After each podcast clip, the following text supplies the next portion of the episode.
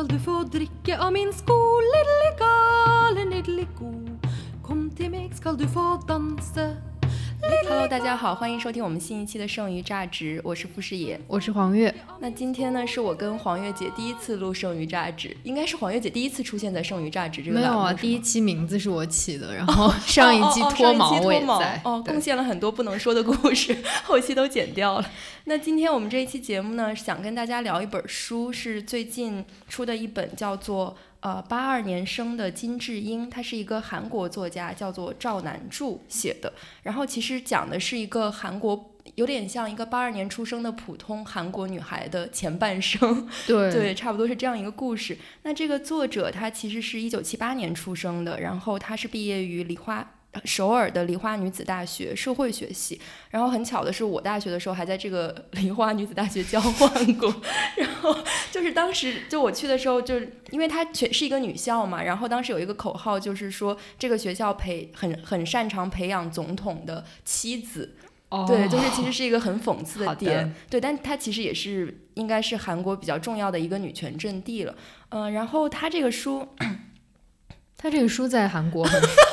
无缝衔销量很高，就是看它中文版的豆瓣介绍是亚洲十年来罕见的现象级畅销书，凭口口相传，在韩国销量突破一百万册。哦，对，而且应该是之前是不是那个张子妍事件的时候给站出来替他说话的那个女生，她她也提到过这一本书，应该是他那个嗯推荐人都非常的，比如什么国民主持人刘在石，这个我不认识是谁，哎还有韩国总嗯统文文在寅。哦，他这个书就是他写作的契机，我今天专门查了一下，就是说这个作者当时看到二零一四年的时候，在韩国的网络上爆发了一个叫“妈虫”事件，其实是一个舆论的讨论。然后这个“妈虫”就是 “mom” 这个英文名和韩国那个“虫”这个词、就是一个新造的词，然后它意思是指一些非常年轻的全职妈妈，她们打扮的很时髦、很亮眼，然后在老公上班之后就带着孩子去喝咖啡啊、做美甲呀、嗯逛街呀，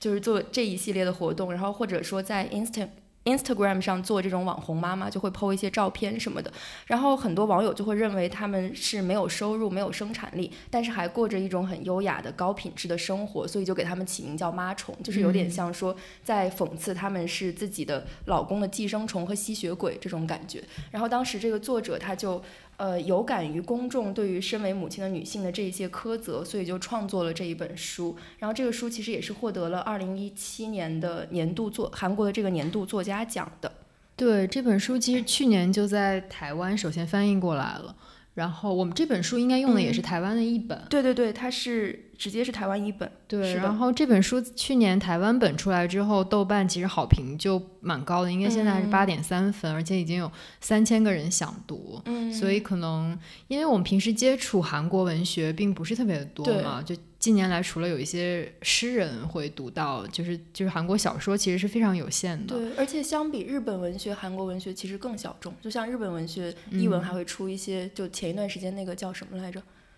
就是角角带，对对对，嗯，嗯，就文景出了一系列日本女作家的哦对文书，对，嗯但是韩国文学其实在中国接受的蛮少的，就跟嗯印度女作家一样，就我们比较难看到吧。嗯嗯，我觉得这本书就是在台湾啊，在大陆。呃，如此流行，就是一个是因为它真的很好读，是非常好读。然后，呃，再一个是因为他写的，因为是八二年生的金智英，然后就可能呃，对于很多八零后、女零后、呃九零后就是来嗯的女孩来说，呃，就是这个读者群很大，因为每个人都能从金智英身上看到自己的某一个面相。我们今天不想在这里边剧透这本书了，然后。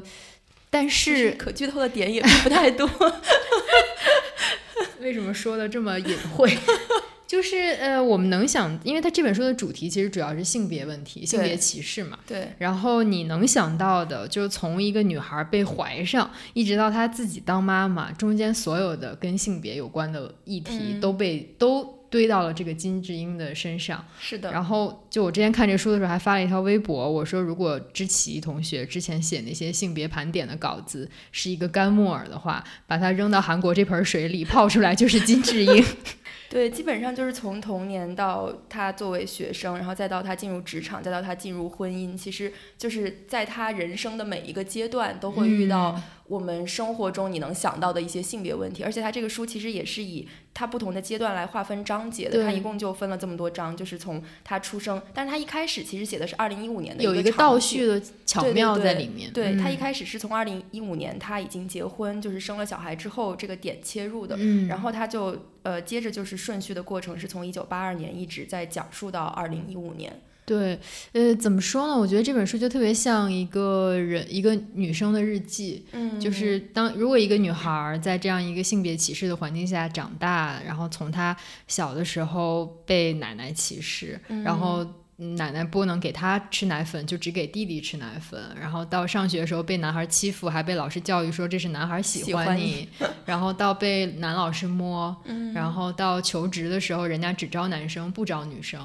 然后到办公室里面还有这个呃社交场合的一些黄色笑话和性骚扰。再到退出职场去当全职母亲，然后还被别人说是妈虫，就是拿着你老公的钱出来喝咖啡这种。就是他把一个女性从儿童从童年到青到中年，所有的呃性别歧视问题都写出来了，而且都发生在这个金智英身上，而且你又不觉得这件事情是不可能的，对，就是它太可能了，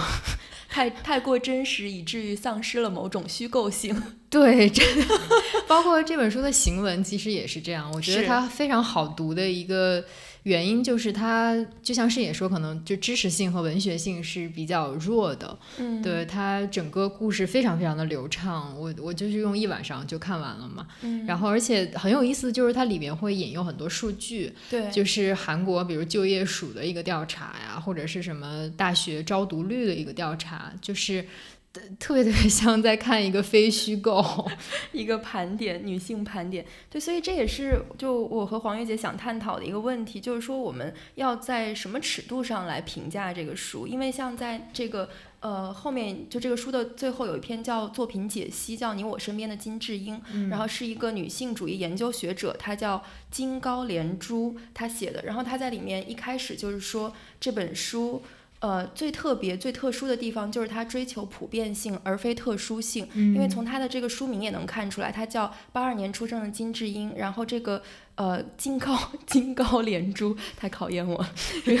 金高连珠就写说，统计调查就显示，一九八二年出生的女性当中，最常见的名字叫金智英。所以她就是她，她我觉得她用这个书名也是有寓意的，就是想展现一个非常普通的女孩的前半生嘛。但是就是就是我会觉得说，比如说一个我们说一个文学作品写得好，可能是说它在一个。他在刻画和描描写，或者说展现特殊性的，或者说一个个体的处境的过程中，体现出了人普遍的一种困境，或者说人性的我们要面临的一些普遍的问题。然后金智英这个书给我的感觉就是说，他一上来就是直白的，很非常直白的去展示这些非常普遍的东西，而且没有任何拐弯，没有任何铺垫，就呈现在你面前。就这样导致的结，就观感就很像说金智英其实是一个面目非常模糊的人，他是一个。就有点像 faceless，他根本就没有自己的特征，或者说没有自己的性格。他是一个问题的集合体。对对，就是他，他好像一个代号，或者说他可以把很，或者说一个容器，就是这种感觉，而不是一个站在你面前的活生生的人。我不知道黄月姐怎么看这个。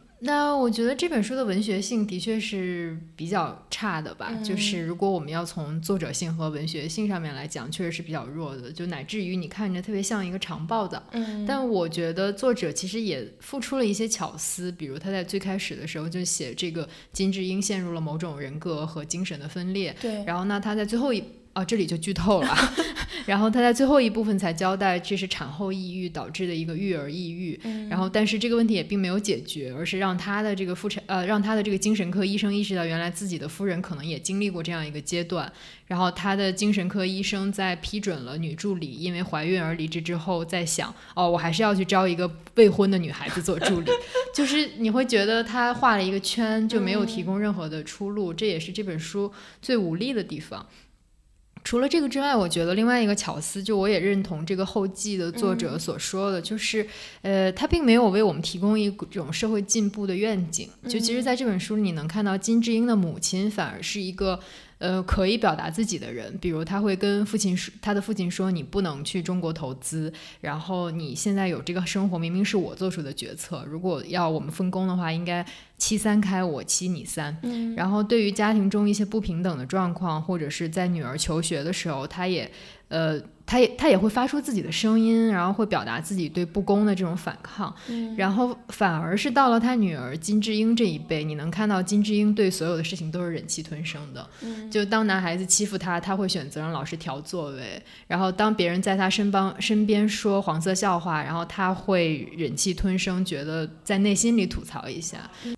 然后甚至在他呃，就是他先生说我回家帮你照顾孩子，我回家帮你照顾家务的时候，金智英反抗了一句说：“难道这不是你应该做的吗？你为什么总说在帮助我？”她说完这句话之后，还向她老公道了一个歉。嗯你就觉得她其实，在某一些方面是不如她母亲进步的。然后我觉得这个小说，这是这个小说我觉得最有巧思的一部分，就是它并没有向我们展现一个随着社会进步，然后韩国女性的境遇会越来越好的一个愿景，就是反而这个状况可能在原地打转，甚至在后退，针对不同的个体而言。嗯，听上去非常令人绝望。对，就是说回刚刚黄月姐说这两个巧思，就是对于第一个就是精神分裂和人格分裂这个，我当时看到那儿也觉得很意外，因为我当时看到那里的时候，就是就是其实它有一个。被附身的那种感觉，他就他描写了他被附身那一瞬间，他其实是分裂成了另外一个已经去世的女性，然后就是从他的视角来说话，而且说的是一些他被压抑，就有点像他被压抑已久的一些表达，尤其是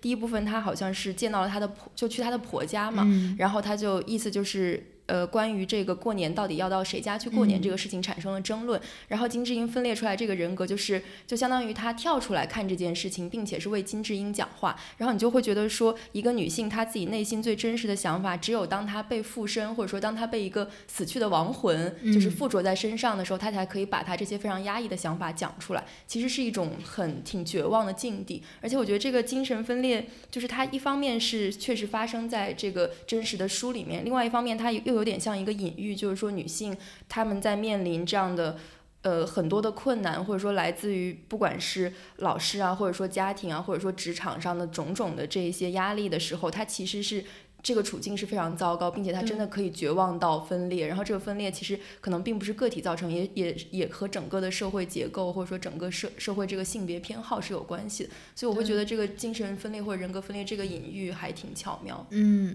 我觉得这本书，呃，整体来说，呃，可能更适合，比如给呃高中生嗯或者是大学生做一个。呃，性别意识的启蒙的读物，嗯就是如果呃，无论是男性还是女性，就是对性别歧视、对性别平权的认识不还没有那么完善的时候，如果你读了这本书，你会意识到身旁有这些问题。嗯对，然后如果你意识到这些问题，你可以再去读一些更复杂的文本啊，无论是文学还是社科方向的。我觉得这本书可以作为一个入门，或者说一个提示。嗯，对，所以如果听我们节目的听众里面有。比如说还在上高中的小朋友啊，你们可以去看看这本书。如果有老师的话，比如说你的学生是高中或者初中的小朋友，我觉得都可以尝试让他们读一下。其实确实是一个非常好的入门的和启蒙的一个读物。嗯，我觉得如果你对性别已经有了一定的意识，或者是对相关的文本已经有了一定的积累，你看这本书的时候，其实反而脑袋里在不停的做连线题，就是比如嗯他提到金智英怀孕的时候的想法，你你可能会想到成为母亲那本书，对吧？因为那本书里写的更详细，就是怀孕对女性来说意味着什么，哺乳对女性来说意味着什么，然后嗯以及呃，你休产假时的家务对你来说意味着什么。然后你看到呃女性受到伤害，就金智英在学校或在职场上被欺负的时候，你可能又会想到什么《那不勒斯四部曲》，就是这里面他也想，他也其实也讲到了呃性别意识在那不勒斯的一个反应，就是可能女孩没有必要接受那么多教育啊，女孩要嫁人啊，但是呃明显费兰特写的会要高明很多。然后就是这里面提到，比如女性受到伤害，我也想到了那个米亚科托写的那个《母狮的忏悔》，嗯其实它也是一个写呃性别歧视的一个作品，但呃写的就非常巧妙。对，然后就是，其实米亚科托当然是根据莫桑比克的一个，也是一个真事儿去写的，就是嗯在一个部落里，然后女性不断的消失，然后其实就是他们被这个他们部落周边的这个狮子吃掉了，然后即使是在哦这种情况下，女性还是要出去种田，还是要出去打水。嗯就他们的父亲、他们的兄长、他们的老公会让他们出去从事这种危险的事情。嗯，对，然后但男小男孩就不用嘛，所以就是米亚科托也是根据这样一个一个非洲的现实情况来写性别问题，但他的文学性会比金智英好很多。嗯对，所以嗯，我觉得像我和视野可能会更偏爱文学性是和知识性的小说多一点我们。刚刚还反思了自己的这个品味问题。对，然后呃，这本的话就对我们来说可能有点简单，但我觉得它是有意义的。如果它在韩国畅销百万册，然后如果它在中国被更多可能性别意识不那么好的人读到，我觉得它还是有有很大意义的，让大家知道歧视可以在哪些具体的情境中发生。对我刚刚还在跟黄月姐说，这个有点像几年前有一个公号的文章叫《董小姐的一生》，还是我忘了具体的名字，反正她也是讲了一个中国的小女孩，就她从小到大，她在成长过程中可能经历的很多歧视，其实就跟这个金智英非常非常像。嗯然后我刚刚在想说，就是可能从文学上来说，就是或者说从知识性和文学性来说，它可能不算一个特别好的作品，但是从对于这个性别知识的普及，或者说它可以让更广、更更更广阔的受众看到来讲，它可能确实意义是比较大的。嗯，然后我觉得这本书也可以跟阿迪契今年新出那个《亲爱的安吉维拉》对谈，就是那个是他写给他朋友的一封信，他朋友嗯生了一个女孩，然后想让阿迪契给他几条建议，怎么样把他的女儿培养成一个女权主义者。嗯呃，那他也是在一个很短的篇幅内，然后向他提供了一些建议。我觉得有一些建议还是蛮蛮有意思的。然后，呃，我觉得也可以扭转一些人对女权主义者的一些偏见吧。嗯、包括比如，并不是他的你的钱是你的，他的钱也是你的。就是他说，嗯在一段健康的关系中，谁能付出谁就付出，而不是一定是男性是付出者。嗯然后就是就是他的性别平权，我觉得是一种很健康的平权吧。嗯然后我觉得也可以跟金智英这个对读，就是都是很好读、很短的一个文本。是的，是的。好的，那我们今天的节目就差不多了。然后黄月姐又安利了非常多书，回去给大家列书单。，对，然后好不容易不是一期什么夜间电台风格。然后大家如果有空的话，可以去看一下金智英这一本书，也可以顺着这个脉络去读更多关于女性和性别有关的书。嗯，好的，那我们这期榨汁就榨到这里，大家再见。拜拜。